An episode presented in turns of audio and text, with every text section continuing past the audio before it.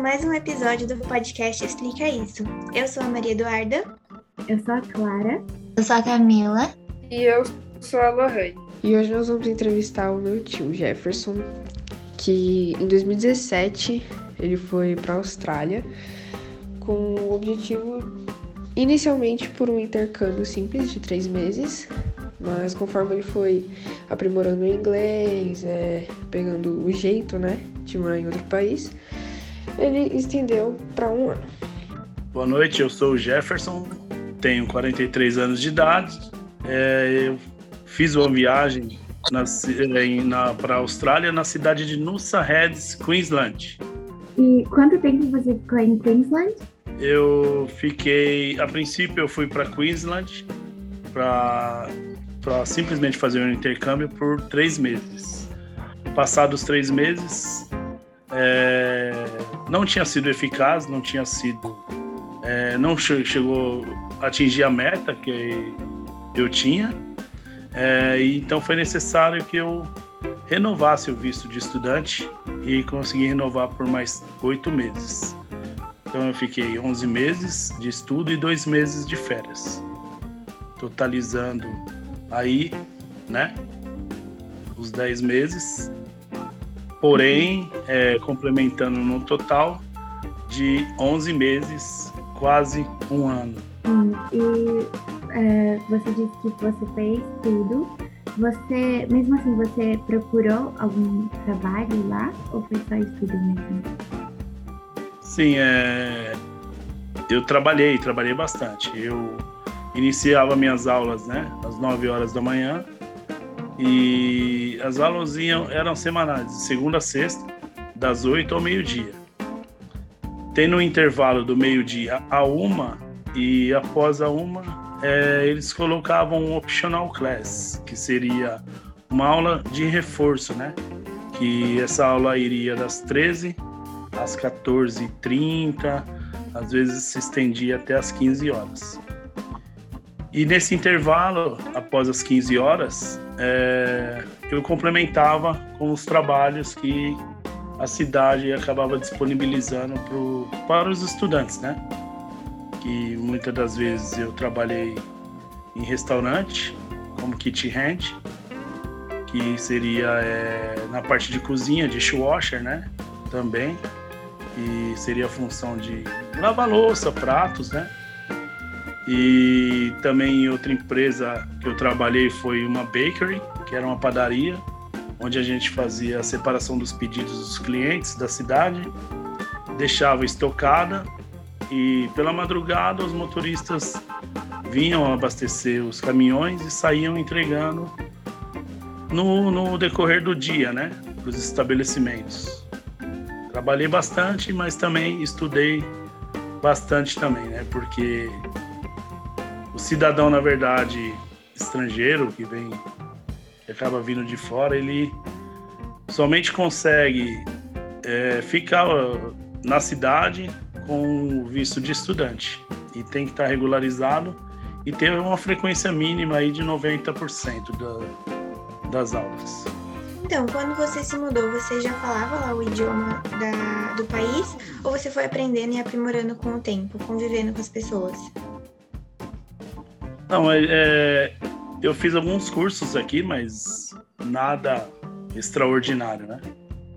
Eu fiz o, o Elementary e o Pré-Intermediate, onde na verdade, né, é, é um desafio, né? É uma situação bem diferente da, da nossa realidade, porque o nosso aprendizado é bem diferente da vivência, né? Ainda mais na cidade onde eu estava, que é Austrália, eles têm, têm de costume, né? Assim como o nosso Nordeste, nosso Sul, né? Sudeste, sotaques e gírias, né? Onde na verdade eles usam muito phrasal verbs e acaba assim sendo algo bem diferente para quem tem o básico da língua inglesa que a gente acaba é, tendo como opção nos cursos aqui do nosso país. Bem diferente mesmo, mas aí a gente vai convivendo, né, no nosso dia a dia E chega um certo dado momento aí que a gente, por obrigação, a gente tem que acabar se virando e entrando de cara, né? Entrando de cara e é onde a pessoa acaba aprendendo um pouco aqui na raça, certo ou errado, mas acaba aprendendo e com o dia a dia vai se aprimorando. É, você incorporou algum costume australiano na sua rotina? Eu acho que é, o que eu trouxe de lá foi a agilidade. Agilidade, porque eles eles não perdem tempo em nada, né? O dia parece que o dia é a gente até fala, né, que o que o que se faz lá em um dia parece que passa assim, três, quatro dias aqui no Brasil. Pelo simples fato de, de ser tudo perto, né? A cidade onde eu estava lá era uma cidade praiana, né? Era um litoral, era litoral na verdade, como se fosse um litoral norte aqui. E em toda essa cidade tinham apenas dois faróis. Então tudo que se fazia era muito rápido, pelo simples fato de não existir trânsito né, as pessoas é, respeitarem, né, é, as, como se fala, as prioridades, né, é, digo pedestre, é, condutores. Então tudo que se fazia, no máximo acho que levava para deslocamento aí de 5 a 10 minutos. Então o dia é, ele se tornava é, bem eficiente, bem eficaz, né, pro, pro cidadão e acabava se fazendo tudo muito rápido. Então você trabalhava muito, você estudava muito com uma certa agilidade, porque o profissional, o funcionário, ele só trabalha as horas que realmente é necessário trabalhar. Não tem aquele tempo de descanso. Se é sete horas de trabalho, é sete horas ininterrupta. Então é assim, é como se fosse uma máquina. Então isso daí eu acabei trazendo para o meu dia a dia. Ou seja, é trabalhar demais. Qual que foi o maior choque cultural, assim, que você percebeu que é muito diferente de lá em comparação ao Brasil? Tudo que existe aqui no Brasil, a gente costuma falar que a Austrália, na verdade, é um Brasil que deu certo, né? Porém, foi colonizado por países diferentes, né? Então, é tudo que na verdade poderia existir no Brasil existe lá, que seria é, a educação, a cultura, é, a parte de segurança, a parte de educação, né? E a parte política, porque tudo lá se funciona. Tudo funciona, tudo tem uma prioridade, tudo tem uma preferência. Onde é, um simples conversar, um simples olhar já coloca uma barreira, né?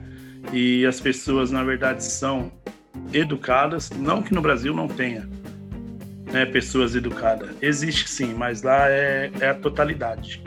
Então, é, esse é um dos principais pontos onde tudo se funciona, né? Tudo faz com que é, gire de uma maneira fácil fácil e sem estresse. Ah, em questão do tempo que você ficou na Austrália, ah, eu não sei com que frequência você via sua família, mas você sentiu muita falta dela? Então, esse foi o principal motivo com que, com que eu, eu voltei, né? Porque é, a distância é muito, é muito, muito mesmo. E assim, não é um simples voo que você consegue chegar no seu país de origem, no nosso país, no Brasil. É um voo que, na verdade, é o normal, já existe um fuso horário de 12 horas mais, né? E o voo mais rápido que se tem é de 24, 25 horas. Então, é, isso daí fez com que eu refletisse bastante. Qualquer coisa que viesse acontecer com alguém na minha família, eu tinha certeza que assim eu não poderia fazer nada, que seria em vão. Então essa parte de impotência fez com que eu pensasse bastante.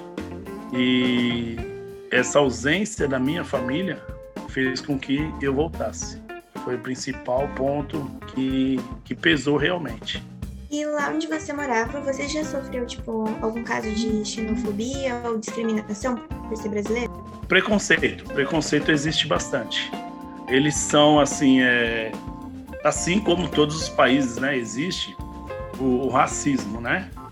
Então, é... eles são bem preconceituosos. Existem também aqueles, principalmente no, no, no serviço, né?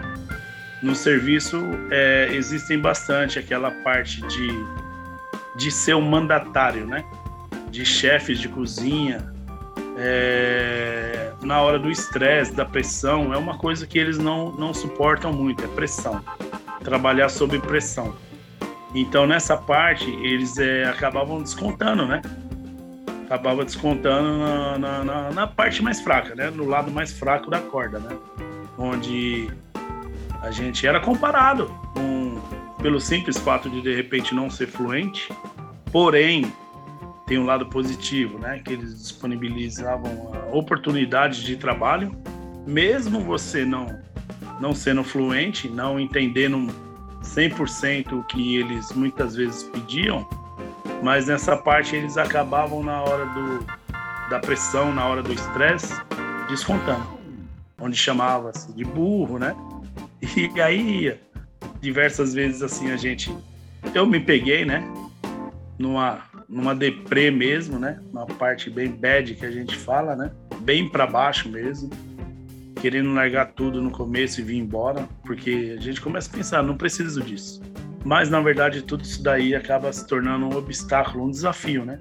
Para ver até onde você consegue. E passamos, né? Por essa fase aí, por essa parte negativa, né?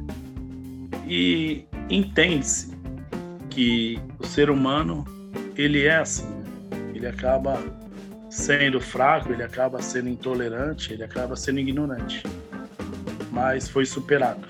É, em relação à moeda, você viu muita diferença entre os valores das coisas em comparação com o Brasil? Sim, bastante. Na Austrália, assim, é, é o, o, bastante que eu falo é assim. É, da prime no primeiro momento que eu fui para lá, eu fui com dinheiro, né, brasileiro, a moeda, nossa moeda, o real. Então, para mim, para que eu me mantesse né, na Austrália, foi necessário que eu fizesse a troca dessa moeda. Então a desvalorização é absurda. É muito, muito desvalorizado a nossa moeda em relação ao dólar australiano. Só que a partir do momento que você começa a trabalhar e receber o dólar australiano, aí consegue se perceber que o custo de vida não é alto. E o seu serviço ele é bem remunerado. Porém, assim, você acaba trabalhando muito, mas é, em troca disso, a gente acaba vendo que é compensatório, porque o valor que se recebe é, vale a pena, vale muito a pena.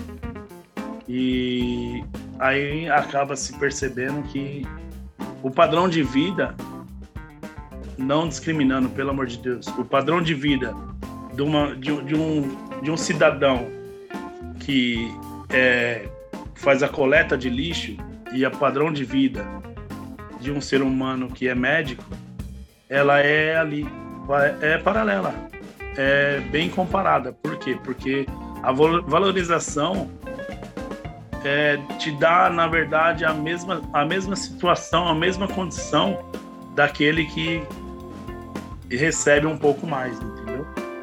e o padrão ali acaba sendo não muito é, diferenciado de um do outro.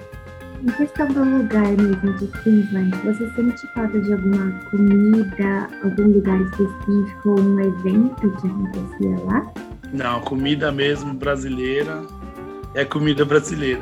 A única coisa que eu não achei aqui é, não é nem australiana, é árabe, né? Que é o kebabs, que na verdade não não não é igual ao kebabs que lá era feito pelos é, pelos árabes mesmo, na verdade, porque assim lá é é um país na verdade bem receptivo. Então tem diversas origens, né? Cidadãos de todo canto do mundo. Então, muitos deles é, acabam se tornando proprietários de, de restaurantes, estabelecimentos, onde coloca essa diversidade aí de, de, de comidas, né? Então, é, mas sentir falta mesmo, eu sentia falta era da nossa comida, porque eles não comem o nosso arroz, eles não comem o feijão que a gente faz. É, a linguiça, não existe a nossa linguiça toscana, entendeu? É tudo, eles falam salsichão, né? Então é assim, é bem diferente. Para eles é muito comum. Para mim, adaptar foi um pouco difícil. É, quando, quando eu viajava, principalmente, não foi pra Austrália, mas eu sempre sentia é, falta da comida brasileira. Tanto que minha mãe sempre deixava um dia específico só pra gente ir num restaurante de comida brasileira, porque não dava pra Exato. ficar tanto tempo sem. Exatamente. Tanto que, assim, no meu aniversário, é, eu tive vontade de fazer uma feijoada, a nossa feijoada. Então eu rodei, eu rodei, eu fui até Brisbane, dá o quê? Dá 350 quilômetros, né, da cidade onde eu estava, e tinha um, um, um, um butcher, né, que fala, né, um tipo um, um açougue, que eles vendiam esse tipo de comida que era a comida voltada para nossa feijoada. Então, assim, não tinha todos os ingredientes, tá? Era bem diferente. Mas o que mais chegou perto foi esse açougue que tinha lá em Brisbane. E então eu consegui, na parte do, do mercado, todos os mercados têm é, o lado da. um corredor específico, né? De comidas que vem de outros países. Então lá eu consegui achar o feijão preto, e nesse, nesse açougue aí eu consegui achar alguns pertences. Foi quando eu fiz a nossa feijoada, que meu housemate, né, que morava com, eu morava com ele lá, foi quando ele provou e alguns colegas meus lá da, do restaurante, né, que era, eram nativos, né, provaram também que eles amaram a nossa feijoada. Mas assim, não é, não foi a nossa feijoada, mas foi o que mais chegou próximo. Você, você costumava fazer é, doces ou comidas brasileiras por seus housemates? Tipo brigadeiro Pudim. pudim. Pudim. Pudim. Era o único doce que a gente conseguia fazer lá. E eles gostaram? Porque eu morava. Pode falar, desculpa. Eles gostaram do pudim? Gostaram. Gostaram, porque é, tinha amigos meus lá também que eles sentiam muito falta do pudim. E quando eu fiz a primeira vez, eu levei para a escola, né? Eu levei lá para a escola, o pessoal comeu, só que eles não sabiam fazer. E eu acho que assim, no- durante a semana, umas três, quatro vezes pelo menos, eu fazia pudim para eles comerem. E o meu meu housemate também, ele era, eles são assim, eles se acabam em doce.